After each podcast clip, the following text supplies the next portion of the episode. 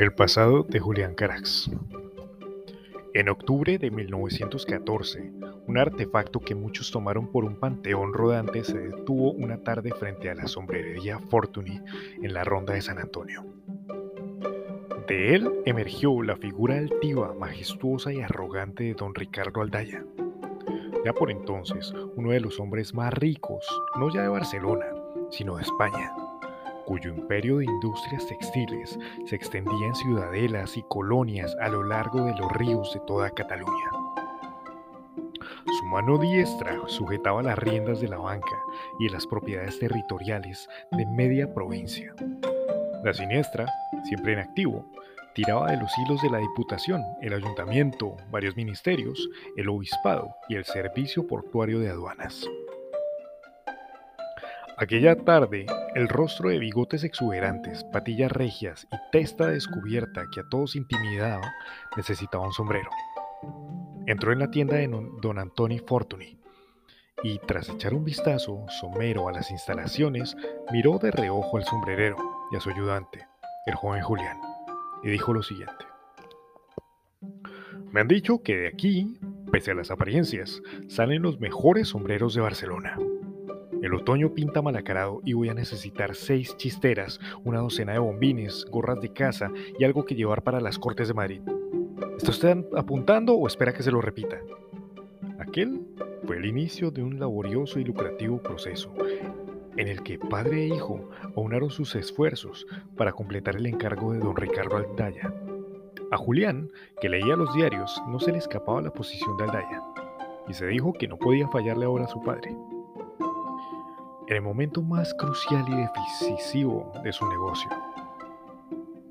Desde que el potentado había entrado en su tienda, el sombrerero le evitaba de gozo. Aldaya le había prometido que, si quedaba complacido, iba a recomendar su establecimiento a todas sus amistades. Ello significaba que la sombrerería Fortuny, de ser un comercio digno pero modesto, saltaría a las más altas esferas, vistiendo cabezones y cabezolines de diputados, alcaldes, cardenales y ministros. Los días de aquella semana pasaron por ensalmo. Julián no acudió a clase y pasó jornadas de 18 y 20 horas trabajando en el taller de la trastienda. Su padre, rendido de entusiasmo, le abrazaba de tanto en cuando e incluso le besaba sin darse cuenta.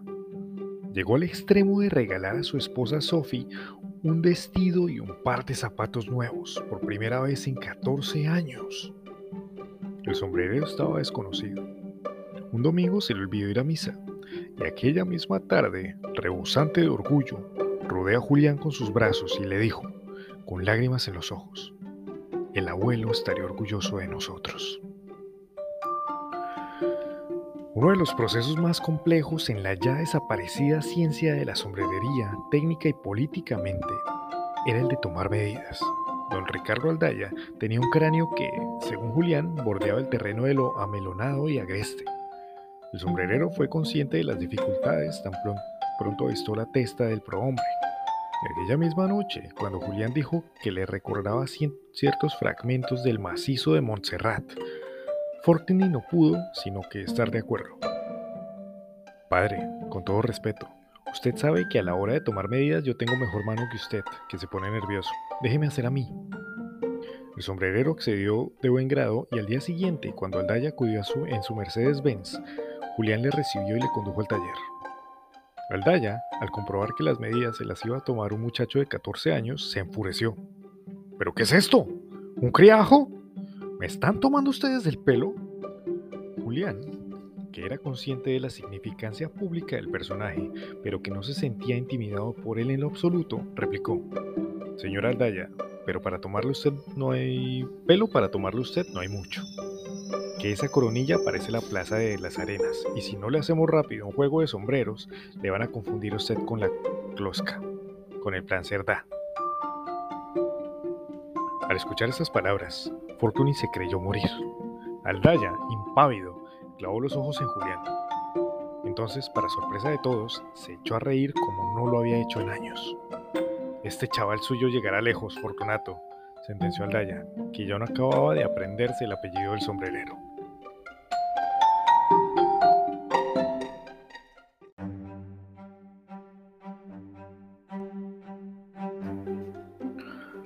Fue de este modo como averiguaron que don Ricardo Aldaya estaba hasta la mismísima y creciente coronilla de que todos le temiesen, le adulasen y le tendiesen en se tendiesen en el suelo a su paso con vocación de esterilla. Despreciaba a los lameculos, los miedicas y a cualquiera que mostrase cualquier tipo de debilidad física, mental o moral.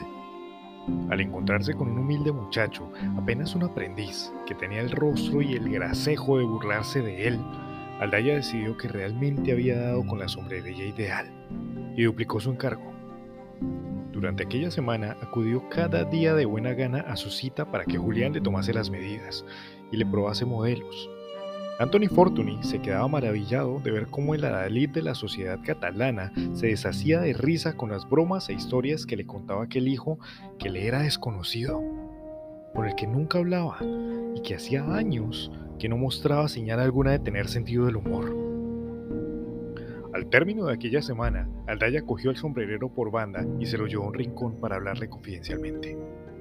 A ver, Fortunato, ese hijo suyo es un talento y me lo tiene a usted aquí muerto de asco, saciándole el polvo, sacándole el polvo a las musarañas de una tienda de tres al cuarto. Este es un buen negocio, don Ricardo, el muchacho muestra cierta habilidad, aunque le falte actitud. Pamplinas, ¿a qué colegio lo lleva usted? Bueno, va a la escuela de... Esos son fábricas de peones. En la juventud, el talento, el genio, si se deja sin atender, se tuerce y se come el que lo posee.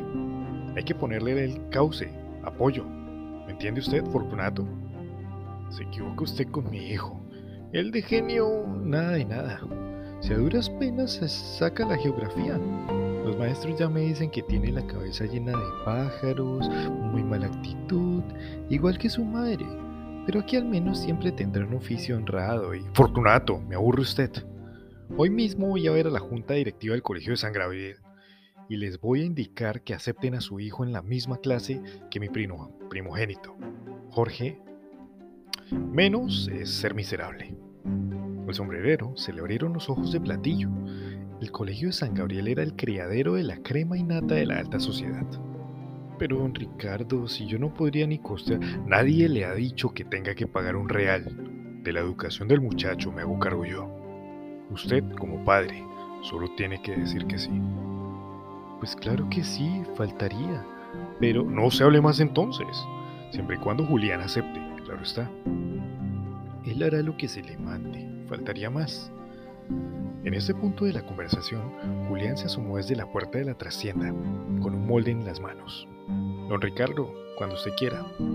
Dime, Julián, ¿qué tienes que hacer esta tarde? preguntó Aldaya. Julián miró alternativamente a su padre y al industrial, bueno, ayudar aquí en la tienda a mi padre. Aparte de eso, pensaba ir a la biblioteca de... ¿Te gustan los libros, eh? Sí, señor. ¿Has leído a Conrad, El corazón de las tinieblas? Tres veces. El sombrerero frunció el ceño, totalmente perdido. ¿Y ese Conrad quién es, si puede saberse? Aldaya lo silenció con un gesto que parecía forjado para callar a juntas de accionistas. En mi casa tengo una biblioteca con 14.000 volúmenes, Julián. Yo de joven leí mucho, pero ahora ya no tengo tiempo. Ahora que lo pienso, tengo tres ejemplares autografiados por Conrad en persona. Mi hijo Jorge no entra en la biblioteca ni arrastras. En la casa, la única que piensa y lee es mi hija Penélope. Así que todos esos libros se están echando a perder. ¿Te gustaría verlos? Juliana sintió, sin habla. El sombrerero presenciaba la escena con una inquietud que no acertaba a definir. Todos aquellos nombres le resultaban desconocidos. Las novelas, como todo el mundo sabía, eran para las mujeres y la gente que no tenía nada que hacer. El corazón de las tinieblas le sonaba por lo menos a pecado mortal. Fortunato, su hijo se viene conmigo, que le quiero presentar a mi Jorge. Tranquilo, que luego se lo devolvemos. Dime, muchacho, ¿has subido alguna vez en un Mercedes-Benz? Julián dedujo que aquel era el nombre del armatoste imperial que el industrial empleaba para desplazarse. Negó con la cabeza. Pues ya va siendo hora. Es como ir al cielo, pero no hace falta morirse. Anthony Fortuny nos vio partir en aquel carruaje de lujo desaforado y cuando buscó en su corazón solo sintió tristeza. Aquella noche, mientras cenaba con Sophie, que llevaba su vestido y sus zapatos nuevos y casi no mostraba marcas ni cicatrices, se preguntó en qué se había equivocado esta vez. Justo cuando Dios le devolvía un hijo, Aldaya se lo quitaba. Quítate ese vestido, mujer, que pareces una furcia. Y que no vuelva a ver ese vino en la mesa. Con el rebajado con agua tenemos más que suficiente. La avaricia nos acabará pudriendo. Julián nunca había cruzado al otro lado de la avenida Diagonal. Aquella línea de arboledas, solares y palacios varados a la espera de una ciudad era una frontera prohibida. Por encima de la diagonal se extendían aldeas, colinas y parajes de misterio, de riqueza y leyenda. A su paso, Aldaya le hablaba del colegio de San Gabriel, de nuevos amigos que no había visto jamás, de un futuro que no había creído posible. ¿Y tú qué aspiras, Julián? En la vida, quiero decir. No sé, a veces pienso que me gustaría ser escritor, novelista, como Conrad, ¿eh? Eres muy joven, claro. Y dime, ¿la banca no te tiende? No lo sé, señor. Es que no se me había pasado por la cabeza. Nunca he visto más de tres pesetas juntas. Las altas finanzas son un misterio para mí. Aldaya rió. No hay misterio alguno, Julián. El truco está en no juntar las pesetas de tres en tres, sino de tres millones en tres millones. Entonces no hay enigma que valga, ni la Santísima Trinidad. Aquella tarde ascendiendo por la avenida del Tibidabo, Julián creyó cruzar las puertas del paraíso. Mansiones que se le antojaron catedrales flanqueaban el camino. A medio trayecto, el chofer torció y cruzaron la verja de una de ellas. Al instante, un ejército de sirvientes se puso en marcha para recibir al Señor. Todo lo que Julián podía ver era un caserón majestuoso de tres pisos. No se le había ocurrido jamás que personas reales viviesen en un lugar así. Se dejó arrastrar por el vestíbulo, cruzó una sala abovedada, abovedada donde una escalinata de mármol ascendía perfilada por cortinajes de terciopelo, y penetró en una gran sala cuyas paredes estaban tejidas de libros desde el suelo al infinito. ¿Qué te parece? preguntó Aldaya. Julián apenas le escuchaba. Damián, dígale a Jorge que baje a la biblioteca ahora mismo. Sirvientes, sin rostro ni presencia audible, se deslizaban a la mínima orden del Señor con la eficacia y docilidad de un cuerpo de insectos bien entrenados. Vas a necesitar otro guardarropía, Julián. Hay mucho cafre que solo se repara en las apariencias. Le diré a Jacinta que se encargue de eso. Tú ni te preocupes. Y casi mejor que no se lo menciones a tu padre. No se vaya a molestar. Mira, aquí viene Jorge. Jorge, quiero que conozcas a un muchacho estupendo que va a ser tu nuevo compañero de clase. Julián Fortu Julián Carax, precisó él. Julián Carax, repitió Aldaya, satisfecho. Me gusta como suena. Ese es mi hijo Jorge. Julián ofreció su mano y Jorge Aldaya se la estrechó. Tenía el tacto tibio, sin ganas. Su rostro lucía el cincelado puro y pálido que confería el haber crecido en aquel mundo de muñecas. Vestía ropas y calzaba zapatos que a Julián se le antojaban novelescos. Su mirada delataba un aire de suficiencia y arrogancia, de desprecio y cortesía almibarada. Julián le sonrió abiertamente, leyendo inseguridad, temor y vacío bajo aquel caparazón de pompa y circunstancia. ¿Es verdad que no has leído ninguno de estos libros? Los libros son aburridos. Los libros son espejos, solo se ven ellos lo que uno ya lleva adentro, replicó Julián. Don Ricardo Aldaya rió de nuevo. Bueno, os dejo solos para que os conozcáis. Julián, ya verás que Jorge, debajo de esa careta de niño mimado y engreído, no es tan tonto como parece. Algo tiene de su padre. Las palabras de Aldaya parecieron caer como puñales en el muchacho. Aunque no se dio su sonrisa ni un milímetro, Julián se arrepintió de su réplica y sintió lástima por el muchacho. Tú debes ser el hijo del sombrerero, dijo Jorge, sin malicia. Mi padre habla mucho de ti últimamente. Es la novedad, espero no me lo tengas en cuenta. Debajo de esta careta de entrometido sabelo todo, soy, no soy tan idiota como parezco. Jorge le sonrió. Julián pensó que sonreía como la gente que no tiene amigos, con gratitud. Ven, te voy a enseñar el resto de la casa. Dejaron atrás la biblioteca y se alejaron hacia la puerta principal, rumbo a los jardines. Al cruzar la sala, al pie de la escalinata, Julián alzó la vista y vislumbró el roce de una silueta ascendiendo con la mano sobre la barandilla. Sintió que se perdía en una visión. La muchacha debía de tener 12 o 13 años e iba escoltada por una mujer madura, menuda y rosada, con todas las trazas de una haya. Lucía un vestido azul satinado. Su cabello era de color almendra y la piel de sus hombros y la garganta esbelta parecía transparentar a la luz. Se detuvo en lo alto de la escalera y se volvió un instante. Por un segundo sus miradas se encontraron y ella le concedió apenas un esbozo de sonrisa. Luego, el haya rodeó con sus brazos los hombros de la muchacha y la guió hacia el umbral de un corredor por el que ambas desaparecieron. Julián bajó la vista y se encontró con Jorge de nuevo. Esa es Penélope, mi hermana. Ya la conocerás. Es un poco tocada del ala, se pasa el día leyendo. Anda, ven, te quiero enseñar la capilla del sótano. Según las cocineras, está embrujada. Julián siguió al muchacho dócilmente, pero el menú, pero el mundo le resbalaba. Por primera vez desde que había subido el Mercedes-Benz de don Ricardo Aldaya, comprendió el propósito.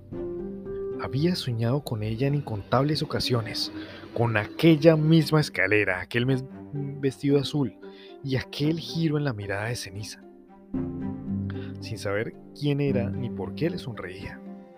Cuando salió al jardín, se dejó guiar por Jorge hasta las cocheras y las pistas de tenis que se extendían más allá. Solo entonces volvió la vista atrás y la vio, en su ventana del segundo piso. Apenas distinguía su silueta, pero supo que le estaba sonriendo y que de alguna manera también ella le había reconocido.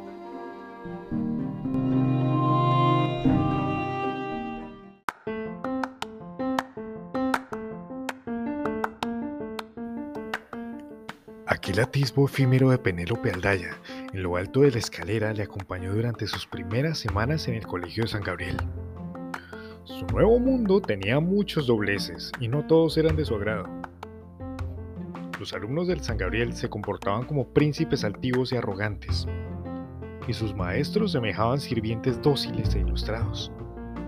El primer amigo que Julián hizo allí, amén de Jorge Aldaya, fue un muchacho llamado Fernando Ramos hijo de uno de los cocineros del colegio, que nunca se hubiera imaginado que acabaría vistiendo una sotana y dando clases en las mismas aulas en las que había crecido. Fernando, a quien los demás apodaban el cocinillas y al que trataban de criado, poseía una inteligencia despierta, pero apenas tenía amigos entre los alumnos. Su único compañero era un muchacho extravagante llamado Miquel Moriner que habría de convertirse con el tiempo en el mejor amigo que Julián hizo jamás en aquella escuela. Miquel Moliner, a quien le sobraba cerebro y le faltaba paciencia, se complacía en hacer rabiar a sus maestros poniendo en duda todas sus afirmaciones mediante la aplicación de juegos dialécticos que delataban tanto ingenio como saña viperina. Los demás tenían su lengua afilada y le tenían por miembro de otra especie, lo cual de algún modo no andaba muy desencaminado. Pese a sus trazas bohemias y al poco tono aristocrático que afectaba, Miquel era hijo de un industrial enriquecido hasta el absurdo gracias a la fabricación de armas. Cracks, ¿verdad? Me dicen que tu padre hace sombreros, le dijo cuando Fernando Ramos le presentó. Julián para los amigos. Me dicen que el tuyo hace cañones. Solo los vende. Él sabe hacer... No sabe hacer más que dinero. Mis amigos, entre los que cuento a Nietzsche y aquí al compañero Fernando, me llaman Miquel. Miquel Moliner era un muchacho triste, padecía de una malsana obsesión con la muerte y todos los temas de ámbito fúnebre, materia a cuya consideración dedicaba buena parte de su tiempo y talento. Su madre había muerto tres años antes en un extraño accidente doméstico que algún médico insensato se atrevió a calificar de suicidio. Miquel había sido quien había encontrado el cadáver reluciente bajo las aguas del pozo del Paracete de verano que la familia tenía en Argentona. Cuando la izaron con cuerdas, los bolsillos del abrigo que llevaba la muerta resultaron estar llenos de piedras. Había también una carta escrita en alemán, la lengua materna de su madre, pero el señor Moliner, que nunca se había molestado en aprender el idioma, la quemó aquella misma tarde sin permitir que nadie la leyese. Miquel Moliner veía la muerte en todas partes, en la hojarasca, en los pájaros caídos de los nidos, en los viejos y en la lluvia, que se lo todo. Tenía un talento excepcional para el dibujo y a menudo se perdía durante horas en láminas al carbón donde siempre apareció una dama entre brumas y playas desiertas que Julián imaginó era su madre. ¿Qué quiere ser de mayor, Miquel? Yo nunca seré mayor, decía enigmáticamente. Su principal afición, amén del dibujo y de contradecir a todo bicho viviente, eran las obras de un enigmático médico austriaco que con los años habría de ser célebre, Sigmund Freud. Miquel Moliner, que gracias a su difunta madre leía y escribía alemán a la perfección, poseía varios volúmenes con escritos del doctor Vienes. Su terreno favorito era el de la interpretación de los sueños acostumbraba a preguntar a la gente qué había soñado para proceder luego a un diagnóstico del paciente. Siempre decía que iba a morir joven y que no le importaba. De tanto pensar en la muerte, creía Julián, había terminado por encontrarle más sentido que a la vida. El día que muera, todo lo mío será tuyo, Julián, solía decir, menos los sueños. Además de Fernando Ramos, Moliner y Jorge Aldaya, Julián pronto trabó conocimiento con un muchacho tímido y un tanto arisco llamado Javier, hijo único de los conserjes de San Gabriel, que vivían en una modesta caseta apostada a la entrada de los jardines del colegio. Javier, a quien, al igual de que Fernando, el resto de muchachos consideraban poco menos que un lacayo indeseable, merodeaba solo por los jardines y patios del recinto, sin entablar contacto con nadie. De tanto vagar por el colegio, había llegado a aprenderse todos los recovecos del edificio, los túneles de los sótanos, los pasajes que ascendían a las torres y toda suerte de escondrijos laberínticos que nadie recordaba ya.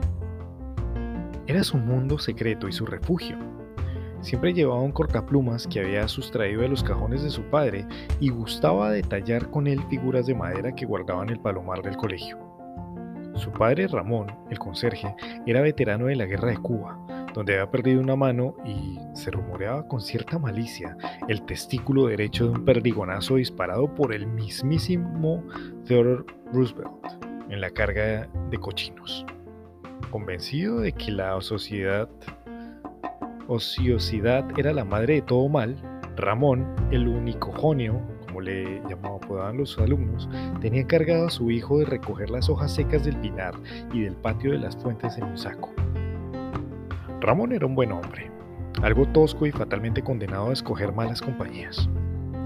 La peor de ellas era su esposa.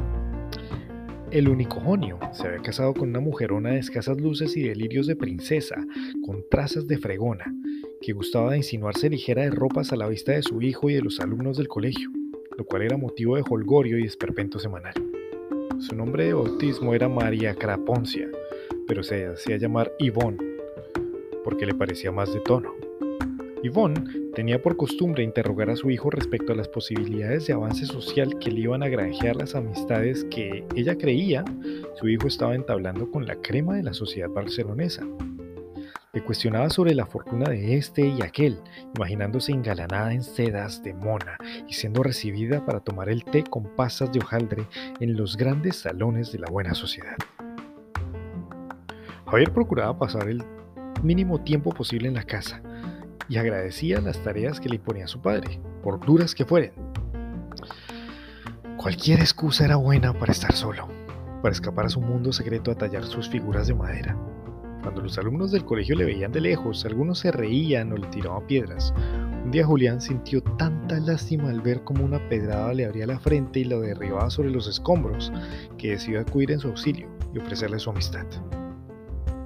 Al principio Javier pensó que Julián venía a rematarle mientras los demás se partían a carcajadas.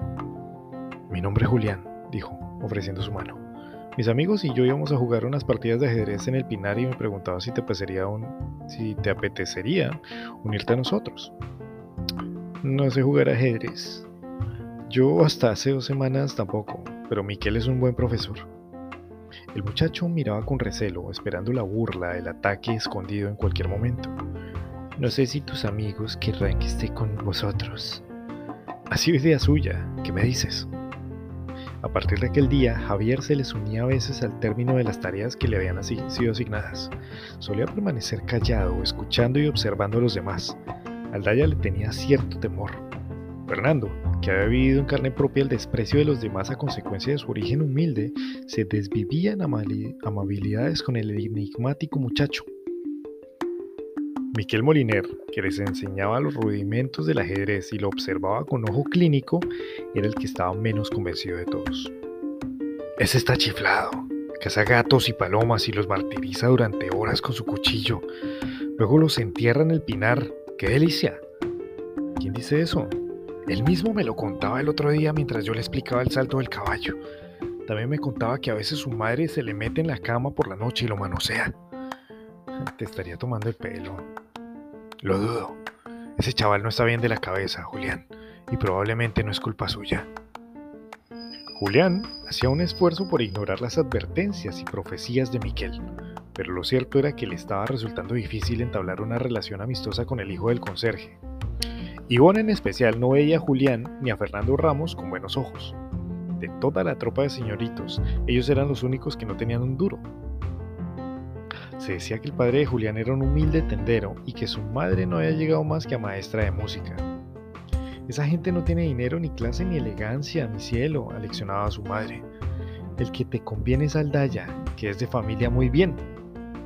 Sí, madre, respondía él. Lo que usted diga. Con el tiempo, Javier pareció entablar, empezar a confiar en sus nuevos amigos. Despegaba ocasionalmente los labios y estaba tallando un juego de piezas de ajedrez para Miguel, Miquel Moliner, en agradecimiento a sus lecciones. Un buen día, cuando nadie lo esperaba o lo creía posible, descubrieron que Javier sabía sonreír y que tenía una risa bonita y blanca, risa de niño. ¿Ves? Es un muchacho normal y corriente, argumentaba Julián. Miquel Moliner, sin embargo, no las tenía todas consigo y observaba al extraño muchacho con celo y recelo, casi científico. Javier está obsesionado contigo, Julián, le dijo un día. Todo lo hace por ganar tu aprobación. ¡Qué tontería! Ya tiene un padre y una madre para eso, yo solo soy un amigo. Un inconsciente es lo que eres tú. Su padre es un pobre hombre que trabajo tiene con encontrarse las nalgas a la hora de hacer aguas mayores. Y doña Ivonne es una arpía con cerebro de pulga que se pasa el día haciéndose la encontradiza en paños menores convencida de que es doña María Guerrero, o algo peor, que prefiero no aumentar. El chaval, como es natural, busca un sustituto y tú, Ángel Salvador, caes del cielo y le das la mano. San Julián de la Fuente, patrón de los desheredados. Ese doctor Freite está pudriendo la mollera, Miquel. Todos necesitamos tener amigos, incluso tú. Ese muchacho no tiene ni tendrá nunca amigos. Tiene alma de araña. Y si no, tiempo al tiempo. Me pregunto qué es lo que sueña. Poco sospechaba Miguel Moliner que los sueños de Francisco Javier eran más parecidos a los de su amigo Julián de lo que él hubiera creído posible. En una ocasión, meses antes de que Julián ingresara al colegio, el hijo del conserje estaba recogiendo la hojarasca en el patio de las fuentes cuando llegó el fatuoso, fastuoso automóvil de don Ricardo Aldaya. Aquella tarde el industrial traía compañía. Le escoltaba una aparición, un ángel de luz enfundado en seda que parecía levitar sobre el suelo. El ángel, que no era sino su hija Penélope, descendió del Mercedes y anduvo hasta la fuente, aleteando su sombrilla y deteniéndose a batir las aguas del estanque con la mano. Como siempre, su haya Jacinta la seguía solícita, atenta al mínimo gesto de la muchacha. Poco hubiera importado que la escoltase un ejército de sirvientes. Javier solo tenía ojos para la muchacha. Temió que si parpadeaba, la visión se esfumaría. Permaneció allí paralizado, espiando el espejismo sin aliento. Poco después, como si ella hubiese intuido su presencia y su mirada furtiva, Penélope alzó la vista hacia él. La belleza de aquel rostro se le antojó dolorosa, insostenible. Le pareció entrever un amago de sonrisa entre sus labios. Aterrado, Javier corrió a ocultarse en lo alto de la torre de las cisternas, junto al palomar del ático del colegio. Su escondite predilecto. Las manos le temblaban todavía cuando cogió sus útiles de tallar y empezó a trabajar una nueva pieza que quería asemejarse al rostro que acababa de deslumbrar.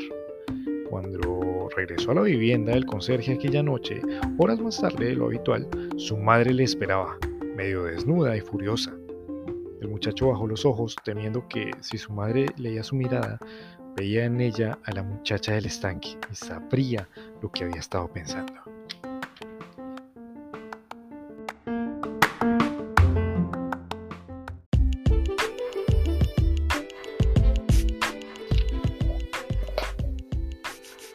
Tú dónde te metes, mocoso de mierda?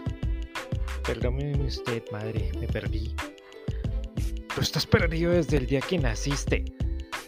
Años más tarde, cada vez que introducía su revólver en la boca de un prisionero y apretaba el gatillo, el inspector jefe Francisco Javier Fumero había de evocar el día en que vio el cráneo de su madre estallar como una sandía madura en las inmediaciones de un merendero en las planas, y no sintió nada apenas el tedio de las cosas muertas.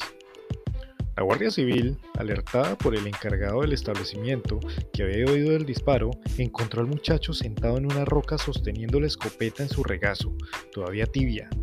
Contemplaba impávido el cuerpo decapitado de María Craponcia, alias Ivón. Cubierto de insectos al ver aproximarse a los guardias, se limitó a encogerse de hombros, rostro salpicaba de gotas de sangre como si se lo estuviese comiendo la viruela. Siguiendo los sollozos, los guardias encontraron a Ramón, el unicojonio, acurrucado junto a un árbol a 30 metros de allí, entre la maleza. Temblaba como un niño y fue incapaz de hacerse entender. El teniente de la Guardia Civil, tras mucho cavilar, dictaminó que el suceso había sido un trágico accidente y así lo hizo constar en el atestado, que no es su conciencia, al preguntarle al muchacho si podían hacer algo por él, Francisco Javier Fumero preguntó si podía conservar aquella vieja escopeta, porque de mayor quería ser soldado.